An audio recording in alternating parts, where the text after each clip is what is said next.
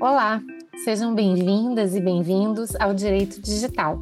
Este é um podcast apresentado por mim, Ana Frazão, professora de Direito Comercial e Econômico da Universidade de Brasília, e por Caitlin Mulholland, professora de Direito Civil da PUC do Rio de Janeiro.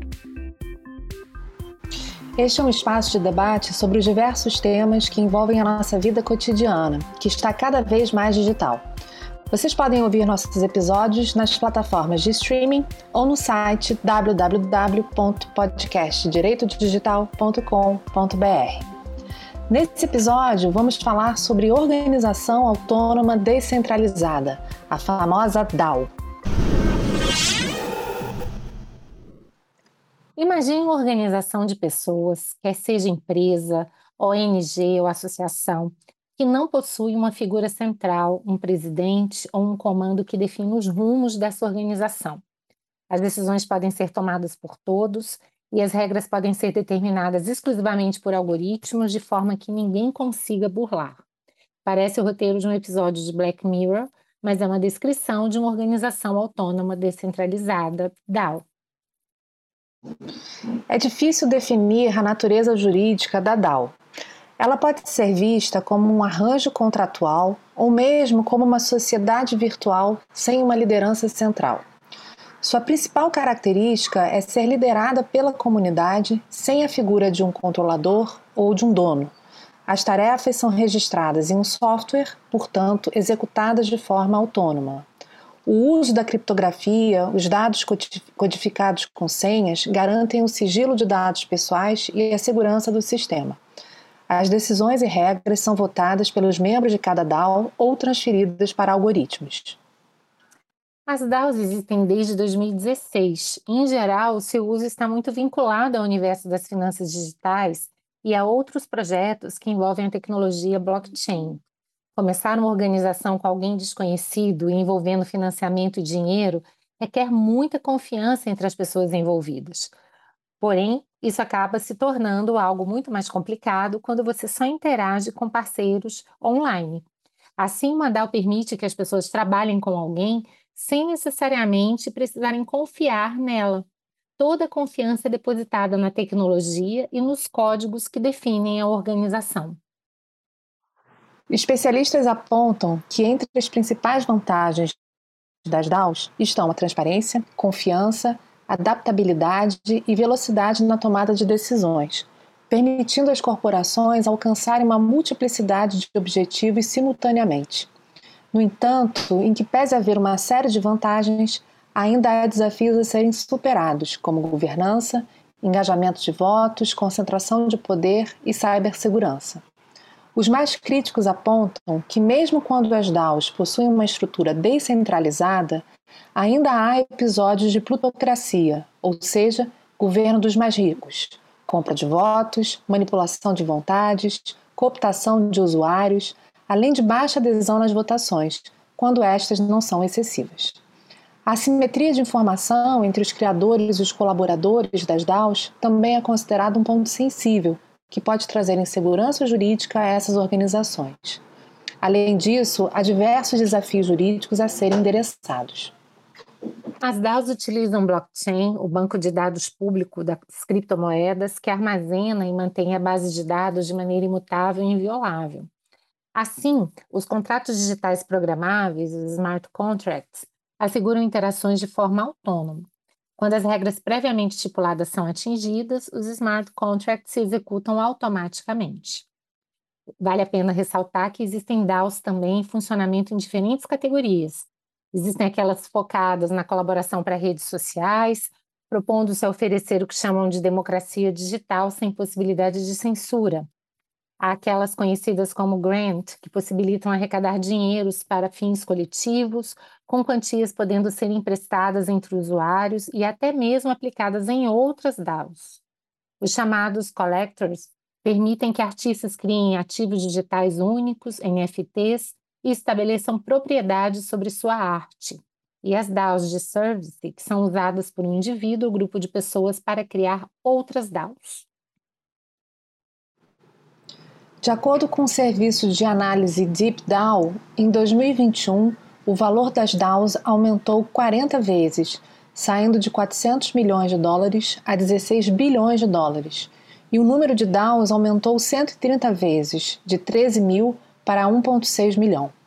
Esse tipo de organização está se tornando cada vez mais popular, ganhando espaço ocupado por organizações tradicionais. Nesse episódio, vamos conhecer um pouco mais sobre as DAOs discutir suas implicações jurídicas e econômicas e entender como ela pode ser aplicada na realidade brasileira. Então, Caitlin, vamos começar a nossa conversa de hoje falando sobre as aplicações das DAOs. Quais são elas?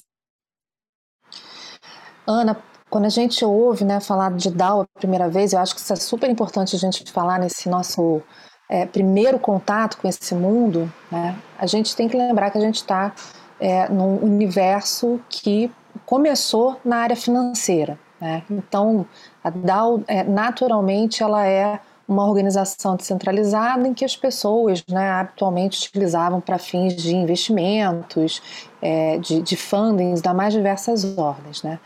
Só que, como a própria natureza descentralizada dessas organizações, né, os, as finalidades são as mais variadas. A gente pode ter tanto as mais comuns, né, já conhecidas de mercado financeiro, de aplicações, investimentos, quanto outras que são é, interessantíssimas, que, é, que unem né, interesses os mais diversos, que não necessariamente são interesses é, econômicos, é, para produzir é, é, efeitos ou determinadas consequências que são buscadas por essas organizações, né, esses, essa vontade comum em buscar um determinado propósito. Então, eu, eu, trago aqui dois exemplos que são bastante famosos, mas eu acho que é legal a gente conversar sobre eles para que a gente possa entender um pouco outras aplicações. Né? Um exemplo que foi um, um crowdfunding, né? foi um, um pessoal que se uniu né, em esforços comuns para arrecadar um dinheiro para comprar a uma edição né, da Constituição Federal Norte-Americana é, e essa DAO ficou conhecida como Constitution DAO, e eles tinham a intenção de, num leilão, arrecadar, é, conseguir comprar essa organização de pessoas, conseguir comprar essa edição da Constituição Americana, que foi a leilão, e eles conseguiram arrecadar 40 milhões de dólares. E essa ainda né, que eles tenham arrecadado esse valor em, em, tempo recorde, ainda assim, infelizmente, eles não conseguiram comprar essa edição da Constituição é norte-americana porque um colecionador acabou pagando um valor é, a mais daquele arrecadado. Então, a gente tem aí, eu falei 40 bilhões, né? Foi 40 milhões. Já é bastante coisa de qualquer maneira, né? já é bastante coisa de qualquer maneira. Mas depois, ou, ou seja, houve aí, na realidade, é, a compra para uma pessoa que tinha mais dinheiro ainda. Mas enfim, uhum. isso só para dizer que a gente tem aí uma, uma é, é, aplicação aqui que não tem absolutamente nenhum interesse econômico de investimento, uhum. mas era um interesse social, cultural, político, eventualmente ideológico, de pessoas que queriam de fato arrecadar aquele bem, comprar aquele determinado bem para mantê-lo é, através é, daquela organização em, em eventuais exposições, enfim. Então, era uma intenção realmente cultural. Uma outra DAO que é também bastante é, conhecida e, e, essa é até interessante se pensar para a nossa realidade esportiva, né, como uma opção, é uma DAO que ah, propunha, ou que propõe, na realidade, comprar um time é, da NFL, que é a Liga de Futebol é, é, Americano dos Estados Unidos, é, comprar esse time por meio é, dessa, dessa organização é, descentralizada. O time é o Denver Broncos, é, que já foi, enfim, é, campeão da NFL em diversas ocasiões, acho que ganhou três Super Bowls, e o Denver Broncos ele recebeu uma proposta de compra dessa DAO por 4 bilhões de dólares. é um pessoal que montou uma DAO chamada Buy the Broncos, né, compre os broncos, e uh, arrecadaram esse dinheiro por meio né, de, de, de tokens, né, de, de ativos, de criptoativos, para fazer frente a uma proposta comercial de compra é, desse time de futebol. Então, a gente, esses são dois exemplos em que a gente tem né, a união de esforços em comum por meio dessa rede, por meio dessa organização, para a aquisição de um bem cultural e para o financiamento de um time de futebol, de um time de um, de um, evento esportivo, né, por assim dizer, é, em que a gente teria aí uma a possibilidade é, dessas pessoas associadas definirem previamente como seria ou como, como deveria ser é, gestados os interesses, ou geridos os interesses dessas, desses associados, por assim dizer. Lembrando que a gente, eu estou falando de associado, né? E eu sou professora de Direito Civil. É, é bom lembrar que aqui a gente não está falando de uma associação estrito senso, Sim. né? A gente está falando de outro tipo de organização que a gente não sabe, inclusive, nem como qualificar no direito, né? Exato se seriam associados sócios, né, ou co-contratantes, enfim, né, membros, exatamente. A gente não sabe ainda realmente como vai chamar, até porque a gente não tem é, ainda, né, no, no Brasil, aliás, a gente não tem no mundo, existe acho que uma única legislação é, que prevê algum tipo de regulamentação de DAO, é, mas sem dúvida nenhuma no nosso país a gente ainda não está nem próximo de sequer entender o conceito de DAO, quanto menos uhum. é prever, quanto mais é prever uma, uma regulação específica, né? Uhum. Agora a gente tem tem é, vantagens, desvantagens, né? E Ana, eu queria já jogar a palavra para você para saber aí dentro dessas. Dei dois uhum. exemplos assim muito rápidos, né, de do que seria uma aplicação da DAO fora do mercado financeiro, mas uhum. me, me, diga aí, por favor, quais são as vantagens, né? Será que tá. tem vantagem nessa DAO? Pois é, é, essa é a grande questão, né, Caitlin? Mas eu vou querer dar só um passinho para trás para esmiuçar um pouquinho mais esse conceito, porque talvez os nossos ouvintes ainda não estejam tão habituados com isso. Na verdade, ninguém está habituado né, com a ideia de DAO. E foi muito interessante você ter comentado na sua fala que realmente, embora a origem esteja vinculada a uma instituição financeira, uma questão né, financeira, a gente precisa saber que, na verdade, blockchain e DAO embora tenha uma grande aplicação nessas questões, eles também se expandem para diversas atividades, inclusive atividades não econômicas.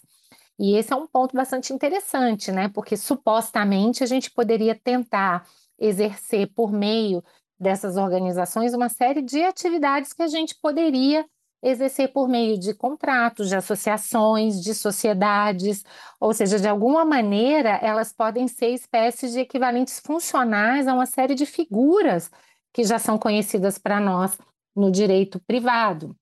E no, no um relatório muito recente do Fórum Econômico Mundial, que inclusive você me enviou bem recente, né, de junho de 2022, eu achei interessante que eles já adotam, e aliás é bom, é uma dica de leitura também para o nosso leitor, porque é um relatório bastante didático, eles adotam um conceito que mostra claramente o quanto é abrangente essa ideia de DAO. Então, eles dizem, olha, é um grupo que usa blockchain, ativos digitais e tecnologias correlatas para aplicar recursos, coordenar atividades e tomar decisões. Então, vejam, o espectro realmente é bastante amplo, porém algumas características né, que a gente já procurou mostrar na nossa descrição inicial. Você não tem uma liderança central, você tem modelos de governança que são bem democráticos, ou pelo menos altamente participativos ou algorítmicos, daí existirem essas DAOs que se chamam algorítmicas ou as participativas, dependendo desse modelo de gestão. E esses membros, associados, sócios, ou seja, o que quer que seja esse que se junta nessa organização, não é isso? Pois é, ele tem um token que equivale, isso é muito interessante também, ser um equivalente funcional de uma ação. né? Porque uhum. é um mecanismo que lhe assegura a participação, que lhe assegura o voto, que inclusive pode ser negociado. Então, embora seja algo muito novo, a gente pode conseguir tentar fazer aí uma série de é, projeções, analogias e comparações também com aquilo que a gente já tem. E aí você me pergunta quais são as vantagens. A gente sabe que a coordenação humana ela não é simples. Ainda mais quando nós temos pessoas que são diferentes, em sociedades complexas. É, o Coase, e aqui com um viés um pouco mais empresarial, já mostrava que a hierarquia que é inerente à empresa, ela tem também uma série de custos de transação. Ela gera também uma série de conflitos, daí a questão de risco de agência, que são muito comuns em sociedades, não é? Será que o administrador ele vai agir contra o interesse dos sócios ou o controlador contra o interesse dos minoritários? Então, se a gente for parar para pensar, a DAO é uma forma que a gente tem de contornar vários desses riscos, ou seja, vamos assegurar aqui uma coordenação, mas resolvendo vários problemas da centralização e da hierarquia, incluindo esses custos de agência. Não sei qual é a sua impressão, Caitlin, mas às vezes parece que o que se quer aí, e se a gente for utilizar a terminologia do Pose, é chegar ao melhor dos mundos, ou seja, eu tenho uma flexibilidade semelhante à do mercado, mas eu tenho uma segurança e tenho também uma, uma é, é, segurança mesmo, previsibilidade que é inerente a uma hierarquia coisas que no mundo real a gente acaba não conseguindo com esses dois modelos. Então, se a gente parte da premissa que o objetivo dessas DAOs é tentar realmente descentralizar a operação, seja de organizações com finalidades econômicas, seja de outros tipos de organização, inclusive empoderando seus membros, né, que vão poder votar, que vão poder implementar mudanças, participar diretamente desse processo decisório. Então, de certa forma, esse propósito acabaria sendo um propósito interessante que superaria várias formas de governança que até então a gente encontra no mundo real. A gente deposita na tecnologia uma confiança, tanto que alguns dizem que a DAO envolve né, uma descentralização da própria confiança. E daí se falar, a literatura tem apontado aí a transparência, a confiança, a adaptabilidade, essa multiplicidade de propósitos, a automação completa que se operacionaliza por meio dos contratos inteligentes, a possibilidade de inovações que vão desde o gerenciamento, possibilidade de voto e tantas outras formas, a velocidade. E quando a gente analisa esse conjunto de características, a gente verifica, bom, se eu estou pensando em organizações não econômicas, eu posso ter processos decisórios mais ágeis, eu posso ter mais escala para conseguir recursos, eu posso ter regras mais claras, ao contrário, normalmente, de regras obscuras que fazem parte dessas organizações. Eu posso evitar oportunismo excessivo, eu posso tentar melhorar a ação coletiva e algo semelhante também nas organizações que se dedicam a atividades econômicas, e aqui me parece que um dos grandes focos seriam resolver realmente, seria resolver realmente o que a gente chama de conflito de agência, todas as discussões que às vezes acontecem em grandes sociedades empresárias, em que muitas vezes já existe a, a separação entre propriedade e controle, e obviamente isso traz impactos em uma gestão mais complexa que há, que precisa, na verdade, conciliar uma série de conflitos. Mas a gente sabe que as coisas não são tão simples assim, não é, Kate? Então, assim, essas são as vantagens, mas também tem muitos riscos aí. Quais seriam eles, então? Vamos falar um pouco sobre isso? Vamos, vamos sim. É, eu, eu acredito que quando a gente fala, eu, até para simplificar um pouco, acho, né, o, o, a gente poderia pensar no DAO como uma nova forma de governança corporativa que tal? Pensar no, no, no, dar uma organização, na verdade, uma forma de organização é, de pessoas com intenções comuns. E essa forma de organização ela é gestada por meio de tecnologias específicas, né? blockchain é. e, e, mais especificamente os contratos inteligentes é, que vão ser uh, uh, incluídos né, na blockchain. E que então, isso é uma observação, uma governança corporativa, mas que na verdade não se restringe às corporações, porque também exato. né, e abrangeria aí todas as organizações, inclusive as de fins não econômicos. Sim, é uma, é uma governança coletiva. Uma se a gente puder usar o, o termo tirar o corporativo para a gente tirar daí a ideia de dinheiros, né? Sim. Então, uma governança coletiva. Seria até, querendo ser, sendo um pouquinho mais romântica né, nessa palavra, seria uma forma realmente de democratizar as tomadas de decisão, né? Uhum. É, é, agora, como é que funciona, né? Essa que é a questão, acho que a, a, grande, o grande, grande dúvida, né, sobre a DAOs é como é que ela de fato funciona, né, na prática e como é que se assegura né, é, é, o bom funcionamento de uma DAO quando a gente está diante de um universo que é, um, é, é de fato é muito pouco palatável, entendível né, compreensível pro, pro leigo, né, e, e ao mesmo tempo envolvido numa tecnologia, né, num, num, num invólucro tecnológico que é, gera às vezes também uma certa insegurança da, de gente como a gente entrando nesse, nesse tipo de empreitada. Eu diria o seguinte, Ana, é, as vantagens são inúmeras, você já mencionou é, todas praticamente, né? A, as desvantagens ou os riscos têm a ver é, principalmente com o fato de que a gente está diante de uma, uma das características né, é, da blockchain, que é o ambiente, vou usar esse termo, tá? o ambiente no qual a DAO se estrutura, é o local onde a DAO se estrutura, né? É, a principal, o principal risco que a gente tem, portanto, dessa estruturação é o fato de que o blockchain ele tem uma natureza é, open source, né? ele tem uma natureza pública, aberta, é, não existe né, é, o, o, segredo industrial, o segredo empresarial aqui, de forma alguma. Todos uhum. podem acessar o mesmo ambiente, todos podem ter acesso ao mesmo código, a mesma é, estrutura é, informacional, enfim. E isso, né, a partir do momento que todos conhecem, a gente tem uma situação que, em que existe uma vulnerabilidade de ataques, de, de cibersegurança mesmo, né? Uhum. E uma, o segundo risco é justamente associar, associado à cibersegurança, são riscos é, referentes a perdas patrimoniais, a exposição de dados, é, a, a, própria exposição, é, não diria de segredos de negócio, né, mas a exposição de eventuais códigos de contratação que podem vir é, a ter algum tipo de natureza é, proprietária, né? Apesar da gente saber que está no ambiente público, né? De, de, de, fonte aberta, de código aberto, mas ainda assim.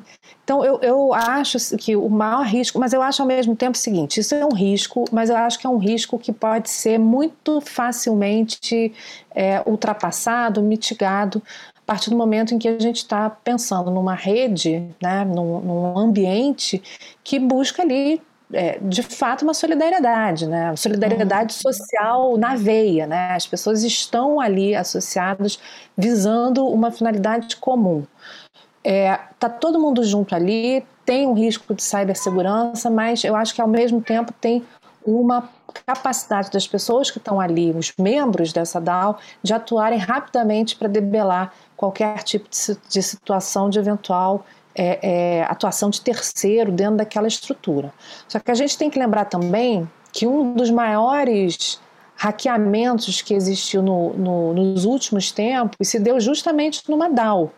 Né, é, e que inviabilizou, na realidade, o próprio negócio de constituição daquela, daquele organismo descentralizado.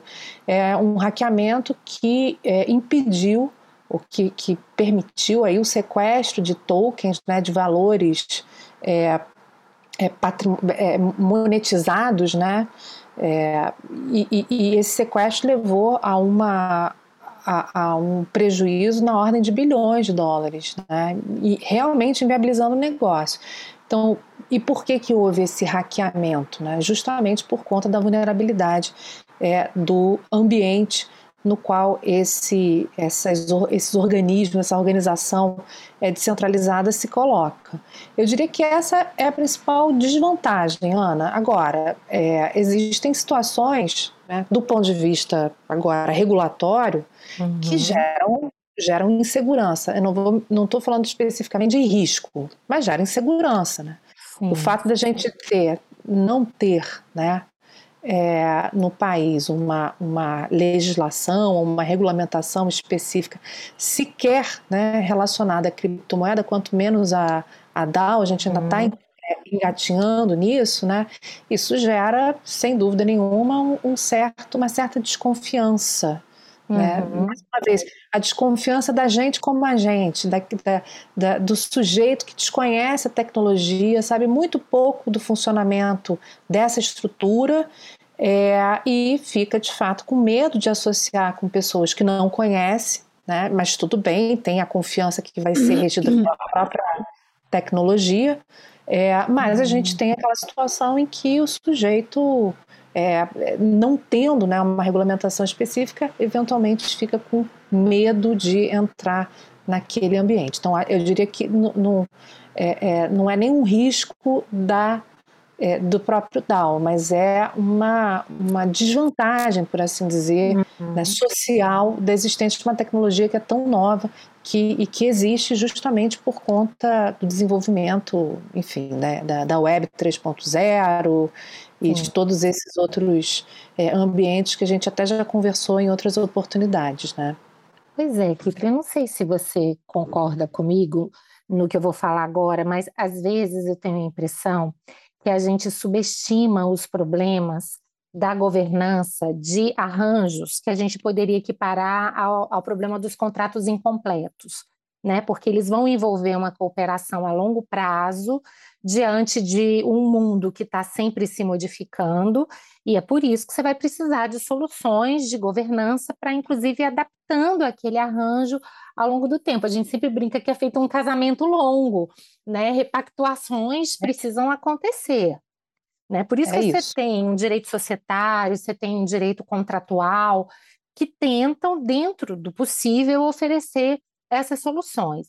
A ideia da DAO é, ok, podemos até pensar numa certa democracia, mas a base dela é a tecnologia.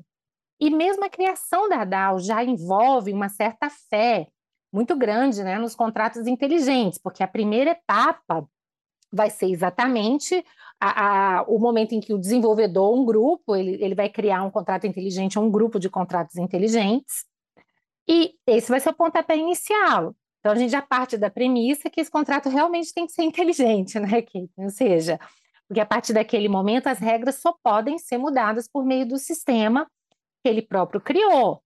Né? E depois que aquela organização já tiver atingido né, os seus recursos, ela começar realmente a se desenvolver no blockchain, a partir daí aquele sistema, seja o da DAO mais participativa, como a gente viu, que vai envolver os votos dos membros, etc., seja algorítmica, esses sistemas eles precisarão responder a essas complexidades. E eu fico pensando se realmente isso é possível, né? Porque se estamos falando de uma DAO totalmente algorítmica, há vários estudos que mostram que os algoritmos, até por tratarem de correlações e não de causalidades, eles terão dificuldade muito grande de lidar com o novo, com incertezas. Né? Quando é um fato que se repetiu no passado, que pode ser replicado, ok. Mas quando é algo absolutamente novo, será que o algoritmo vai ter condições de responder esse desafio? Se estamos falando, então, ah, então os membros vão votar, eles têm seus tokens, etc. A gente já tem visto que muitos têm apontado, olha, talvez isso não seja assim tão simples, talvez essa democracia se converta para uma plutocracia. Às vezes, os próprios membros não conseguirão reagir com a rapidez necessária, ah, já se fala na fadiga do voto e etc. Como é que você vê isso? Eu, ou eu que estou sendo um pouco pessimista nesse ponto?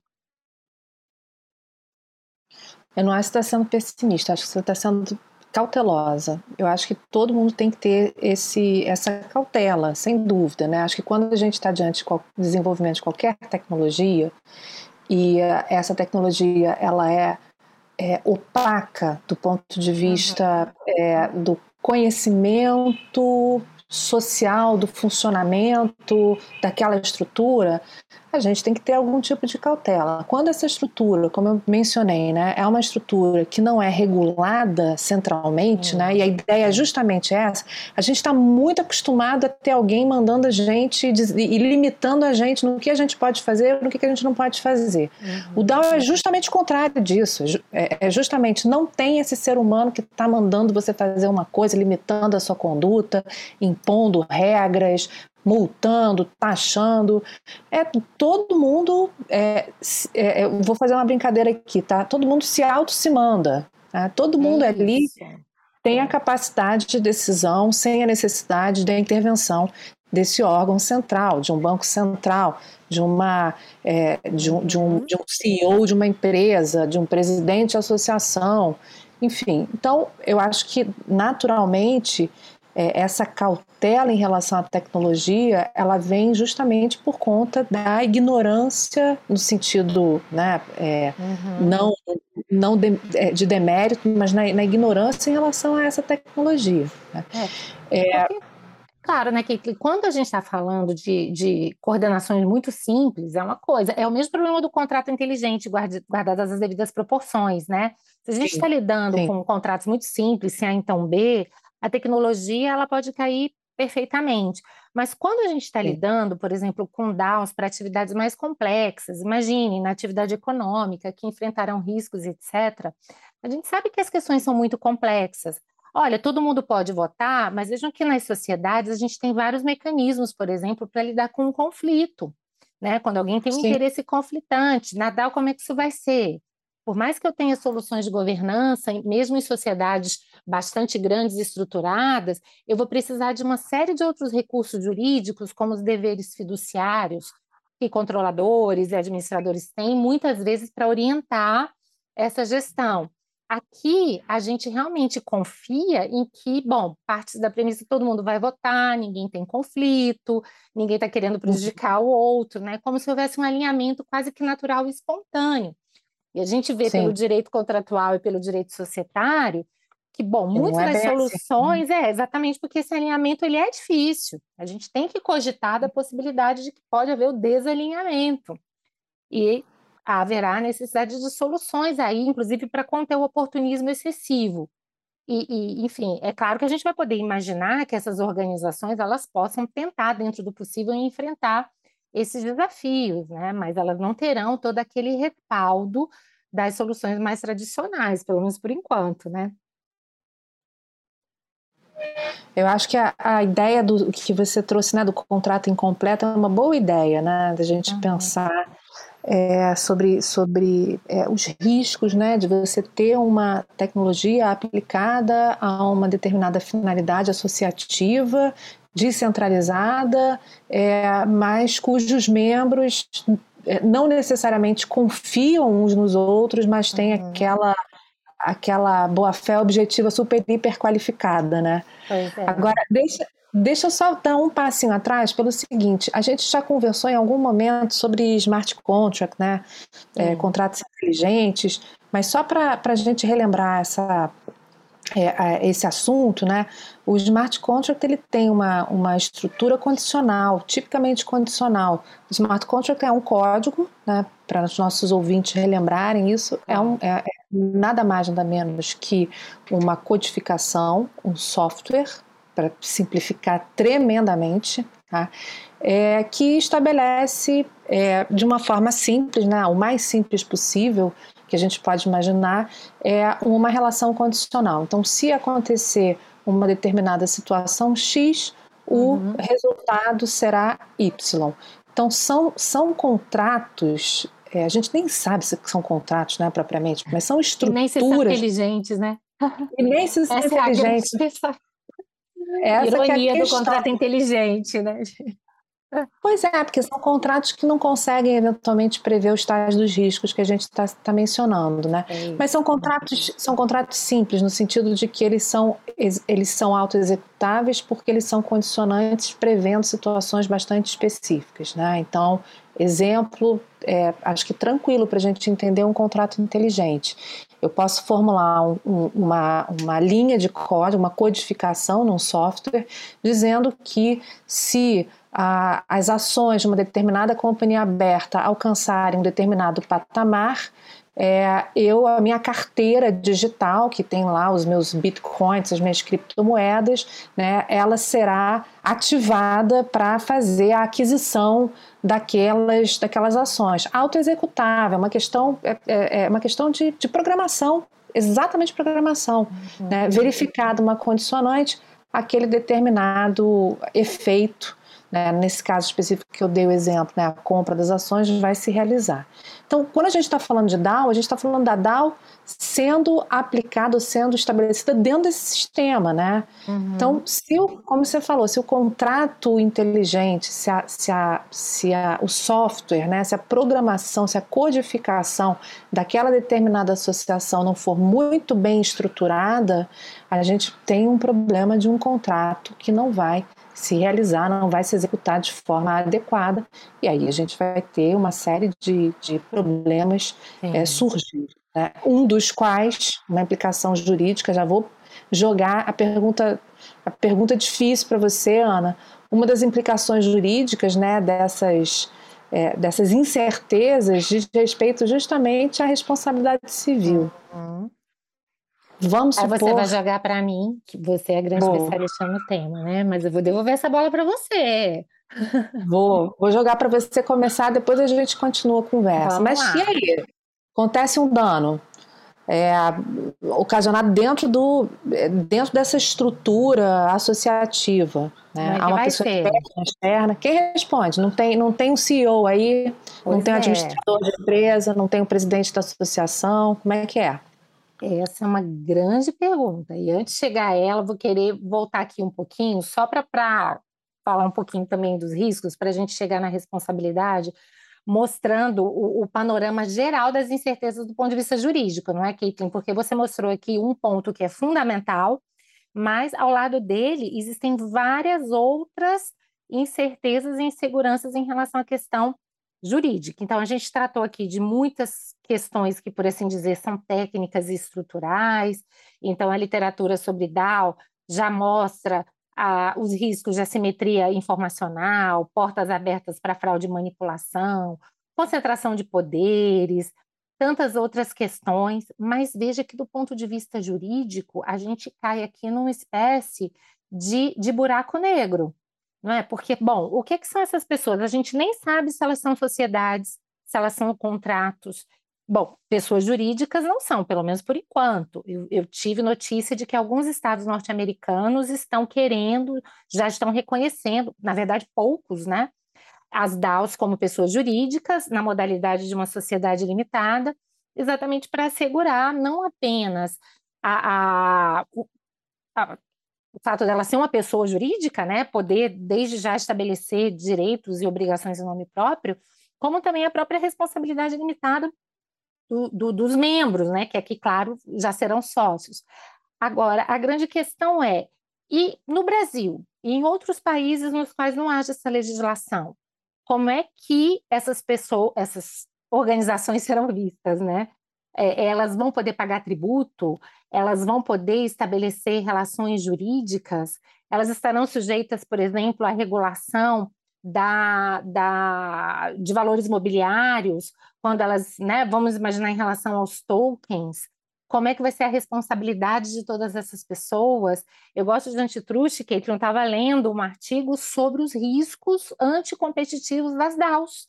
Imaginem concorrentes que podem ser membros de uma DAO e estarem Sim. ali, né, combinando um projeto comum.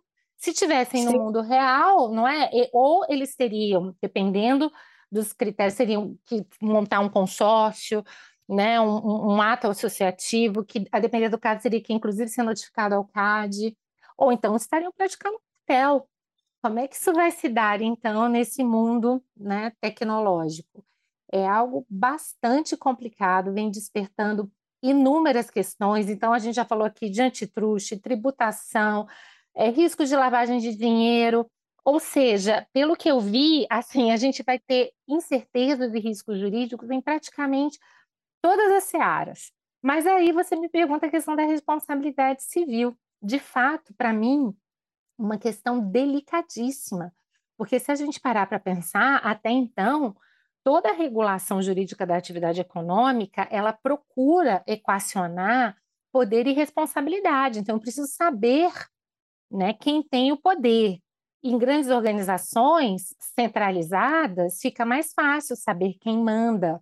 E daí toda a ideia de que quem manda tem que ter as responsabilidades equiparáveis e correspondentes ao poder de mando. Mas o que fazer numa situação como essa? E vejam que o problema não se resolve, Caitlin, nem mesmo quando a gente, se a gente um dia resolver é, simplesmente é, é, equipará-lo ou reconhecer a personalidade jurídica, porque uma parte muito grande da, da, do desenvolvimento jurídico nesse aspecto é exatamente aquele que procura, ao lado das responsabilidades que são típicas da pessoa jurídica, também estabelecer uma espécie de regime paralelo, como você colocou, de controladores e administradores desses entes, e que tem uma função fundamental, porque não é só reparatória, é uma função também, é um incentivo a uma boa gestão.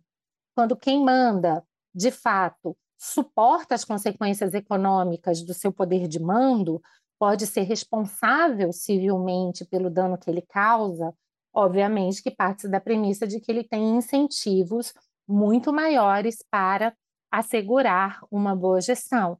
Mas o que fazer numa situação como essa, em que supostamente há uma descentralização? Todos responderiam em conjunto? A gente poderia equiparar no direito brasileiro, no atual estado de coisas, né, a uma sociedade em comum em que todos respondem solidária e ilimitadamente, né, por, por todas as dívidas e, e, por todas as responsabilidades daquela organização. Então, são questões a serem é, é, refletidas, ao meu ver. Eu só acho, Caitlin, que eu tenho dois medos nessa reflexão e eu quero te ouvir como grande especialista nessa matéria. Primeiro, é que a tecnologia seja utilizada aqui como uma forma de mitigação de responsabilidades ou de né, dificultar essa responsabilização, o que eu chamo de irresponsabilidade organizada, quando a gente começa a se utilizar né, de recursos jurídicos e tecnológicos para dificultar a responsabilização. A gente não pode imaginar um ente como esse funcionando, criando eventualmente danos, como você disse, sem ter as responsabilidades respectivas. E outra, a própria literatura já tem apontado que, olha, é descentralizado, mas em alguns momentos pode centralizar a dessa democracia, pode evoluir para uma plutocracia. Em vários contextos aparecerão aqueles que mandam mais, aqueles que poderiam ser equiparados, talvez, a administradores ou a controladores de uma sociedade. Então, em situações como essa, não teria que haver uma diferenciação também? quem manda mais, quem influencia mais, também tem que ter uma responsabilidade diferenciada. Mas, enfim, são inúmeras inquietações. Eu estou jogando aqui tudo para ouvir de você como é que você tem visto essa discussão. A gente vai jogar a pergunta para os universitários, mas brinca... de tão difíceis são, mas brincadeiras à parte, né? É... eu acho que se a gente pensa na DAO, é, genuína, né, originária, com a ideia realmente de uma descentralização. Ou seja, né, a gente não está falando de um gestor de fundos, por exemplo, ou de uma organização que tenha um, um, algum tipo de é, administração. A ideia da DAO é justamente descentralizar. Ninguém, é, ninguém lidera aquela organização enfim, e o que faz uhum. todo sentido dentro da proposta do que é, é essa, essa organização. É, mas, mas considerando isso, né, a partir do momento em que a gente estabeleça um gestor, um administrador, um representante, acho que a gente descaracterizaria a DAO.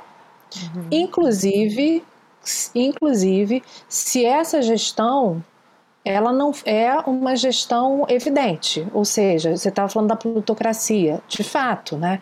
Se o, se o meu voto Nadal vale mais do que o voto de uma outra pessoa, porque eu tenho um poder de barganha maior, porque eu, eu sou, é, enfim, quase como, gente, muito entre aspas, né? Um sócio majoritário, tá? Uhum. limitado, mas um sócio majoritário, muito entre aspas né? Se eu tenho essa capacidade de barganha maior, é, eu vou acabar sendo, né, de fato, não estruturalmente, mas de fato, um organizador daquela estrutura é, descentralizada. Você, o gestor, no sentido de que as decisões vão acabar sendo tomadas porque de, por quem detém a capacidade de voto, é, a melhor capacidade de voto. Mas eu já vou, vou, já vou tratar disso já já. Vamos voltar então é, a, a, questão da, da, das responsabilidades, né? a atribuição de personalidade. Não vejo isso acontecendo. Você mencionou as leis norte-americanas. A gente não tem ainda no Brasil uhum. nenhum panorama de regulatório para as organizações, para essas organizações centralizadas. É Definitivamente é não está no radar do nosso legislador, né? Nem um pouco. Pode até estar tá no radar da CVM, pode uhum. estar no radar, eventualmente, de um CAD, ou seja, de, de órgãos regulatórios, reguladores, Sim. mas assim, da, do legislador, acho que se você chegar para eles e perguntar o que, é DAO, acho que vai ser mais ou menos a perplexidade que 90% das pessoas que a gente conhece tem, né? Que é. DAO? Então a gente tem uma e também uma questão de prioridade legislativa. Não vamos colocar a culpa nos nossos legisladores da ignorância sobre o tema, mas também uma prioridade é, de uhum. regulação, até porque Sim. o tema é muito novo, né? Claro. Mas mas, enfim, nos Estados Unidos a gente tem dois estados, se não me engano, o Tennessee e o Wyoming, que consideram, é, que equiparam a DAO a uma LLC, né, uma, uma, uhum. uma corporação de, de de responsabilidade, é, limitada. responsabilidade, limitada. enfim, aí é a mesma coisa que a gente colocar a DAO aqui como uma, uma sociedade limitada e, bom, enfim, vai seguir as regras da sociedade limitada, que, o que foge completamente ao objetivo do que é uma DAO. Então, considerando a DAO de raiz, né, a DAO uhum. enquanto né, a estrutura que pretende ser descentralizada, autônoma, é, a questão da responsabilidade civil fica absolutamente prejudicada. Se eu sofro um dano, vamos supor que eu seja um dos membros da Constitution DAO, né, daquele, daquela organização que pretendia comprar, adquirir a Constituição norte-americana.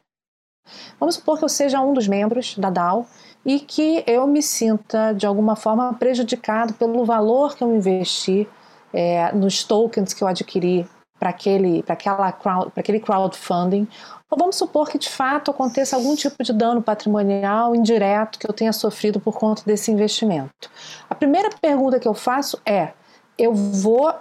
Bom, o dano primeiro tem que ser comprovado, certo? Vamos supor que eu consiga comprovar que eu te sofri um dano patrimonial. É, quem é legitimado passivo? Vou entrar botando aqui na, nas palavras mais leigas possíveis. Vou entrar com a ação contra quem? Uhum. Eu não sei quem está ali. É justamente pela. É, a DAO foi constituída justamente porque eu não preciso confiar no sujeito que está naquela organização, porque as decisões são tomadas em tese democraticamente, descentralizada, de forma descentralizada. Eu vou entrar com uma ação contra quem? Se não tem o gestor, quem vai estar no polo passivo? Quem é o réu da ação indenizatória? Eu não sei. Então, uhum. realmente, Ana, assim, a minha, uhum. a minha resposta muito é, muito cara de pau minha aqui é eu, não, eu realmente a responsabilidade civil nesse caso se a gente está falando de uma DAO de fato organizada uhum. como deveria ser né Sim. de raiz eu não vejo do ponto de vista do judiciário nacional como se resolver.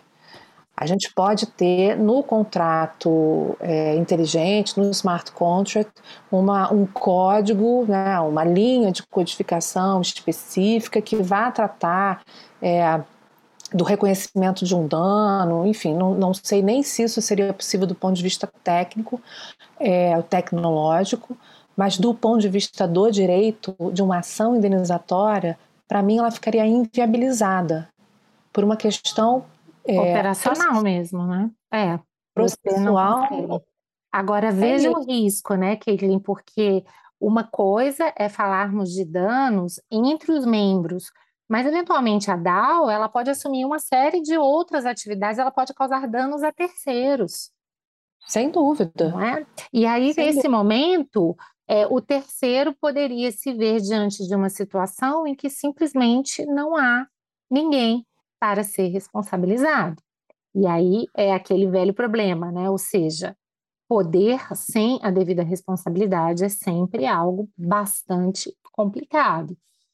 Então, a gente pode estar tá realmente rumando uh, em, em, uma direção que, do ponto de vista de ressarcimento de danos, e mais do que isso, até de estímulos a uma boa gestão, possa trazer resultados bem complicados. Sim, não, eu estou pensando aqui, inclusive, num, num exemplo, né, que é, não é minha área, mas apesar de eu gostar muito, que é a área de direitos autorais e propriedade intelectual. É, vamos, vamos, imaginar a possibilidade de, um, de, uma violação desses direitos por meio do uso da DAO, né? É isso. O exemplo antitruste, né, de coordenações ilícitas entre concorrentes e que, aproveitando né, dessa invisibilização, por assim dizer, né, que acontece no meio blockchain, eles podem praticar uma série de ilícitos. A gente hoje está falando de, de risco de lavagem de dinheiro, práticas de, de, de crimes, inclusive, né? E, ou ilícitos que são de altíssima reprovabilidade, como o próprio ilícito antitruste, que envolvem não só sanções pecuniárias, mas às vezes sanções comportamentais que são extremamente importantes e que também ficariam inviabilizadas nesse contexto, não é isso? Ah, é isso. Ou seja, entre, é, entre conhecendo seus riscos, é, ingresse aqui sabendo que, por enquanto, enquanto não houver uma, algum tipo de regulação, a gente vai estar tá, é, ainda tateando no desconhecido, andando no desconhecido, né? É verdade. E aí, e aí isso me deixa tão frustrada, porque eu fico pensando justamente, né? A ideia é justamente que o direito não entre. Né? A ideia é que essa organização descentralizada, autônoma, seja autogerida, é. governada pelos membros e, portanto, alheia ao direito. Né? Uhum. A ideia é que ela funcione de uma forma que o direito não precisa intervir. E, e, o que é pior, né? nem não precisa, não possa. Pois é, Ele não pode. dar o um exemplo né, da, da responsabilidade civil. Então, pois é. é. E, e, e, aí, a partir do momento em que houver, né, e esse eu acho que tem que ser o maior cuidado, né, se houver uma regulação né, é, dessa, eu vou falar de tecnologia mesmo, né, havendo a, a essa regulação, o que pode acontecer é que o próprio é, o propósito né, dessa estrutura deixe de fazer sentido. Né? Sim. Então, acho que daí também a, a, necessidade de se pensar numa regulação que não seja uma regulação forte, né, no sentido de ser uma regulação impositiva de condutas com sanções, mas que seja realmente uma testagem, como a gente tem nos sandbox regulatórios, que você vai testando aqui, testando ali, ver o que, que funciona, o que, que não funciona, é. o que faz sentido dentro daquela estrutura e não. Porque aí, ao mesmo tempo, você, enfim, é. você pode impedir o desenvolvimento né, daquela tecnologia. Mas eu, sinceramente, continuo me preocupando muito com os terceiros, porque os membros aí, alocação de risco, ainda mais se forem né, agentes econômicos, enfim, partindo da premissa que as pessoas que estão se juntando para essas organizações, elas estão estabelecendo relações paritárias, então a minha preocupação é menor. Eu tenho uma preocupação grande com terceiros e tenho uma preocupação também que é, normalmente as pessoas não levam em consideração, eu não sei você, Caitlin, mas eu defendo os tipos societários, porque a atividade econômica okay. ela precisa de padronização. Senão Concordo. você gera né, custos de transação imensos. Se cada qual pudesse montar a sociedade como bem entender, seria um horror do ponto de vista das transações comerciais, porque cada vez que alguém fosse fazer um contrato com o outro, não para tudo para entender qual é a dinâmica específica daquela sociedade, como é que é a alocação de risco e responsabilidade, na é verdade. Mas uhum. a DAO, de certa forma, é isso, é essa personalização no nível máximo. Não te parece? Sim. Então, quando a gente imagina Sim. várias DAOs interagindo entre si, eu fico pensando, meu Deus, isso não vai gerar um certo caos, não? Mas, enfim, loucubrações aqui. Pode ser. É, a gente, hoje a gente está falando de um, de um direito digital é acho que é o primeiro direito digital que a gente está com dúvidas sobre a tecnologia, não é verdade? Que a gente está uhum. pensando, gente, essa tecnologia, será que vai dar certo isso? E a gente não. Queridos ouvintes, nós não somos mulheres tradicionais, mas hoje nós estamos sendo cautelosas. Exato. Eu acho até que vem muito também da nossa base de societário, de contratos, da gente ver como na vida prática é difícil essas coordenações. Então, quando a gente meio tenta transpor para o meio digital os problemas reais da vida prática, é, talvez toda essa animação né, com uma tecnologia libertadora, que alinhe interesses e que possibilite toda a coordenação de forma descentralizada, principalmente para empreendimentos de alta complexidade, eu sinceramente fico bastante receosa. Mas vamos ter que aguardar, né, Kate? Cenas do próximo capítulo. Porque, Cenas do próximo capítulo. Sinceramente, acho que essa é uma realidade que a gente vai estar tá cada vez mais se deparando e, enfim, vamos ficar atento, né, para ver como é que vai é ser isso. se configurar as relações aí, né? Eu acho que para os nossos ouvintes também ficou claro que só há perguntas aqui, não tem resposta, mas é bom que pelo menos todo mundo comece a pensar um pouquinho nesse assunto e nesse ponto eu concordo com você. Eu acho que a tendência é ele se torna cada vez mais importante. Sim, até eu acho que é bom também a gente ter esse, esse momento aqui de reflexão conjunta, né? A gente pensando uhum. junto, conversando com os nossos ouvintes, é uma forma da gente também entender é, que é um, um, um, assunto digital e que o direito ainda não está dentro desse assunto, mas se tiver, como é que vai entrar né, nessa regulação? Muito obrigada por ouvir o Direito Digital. Compartilhe esse episódio com seus amigos e familiares no WhatsApp, Facebook e Instagram. Vocês também podem ouvir nossos episódios nas plataformas de streaming ou no site www.podcastdireitodigital.com.br.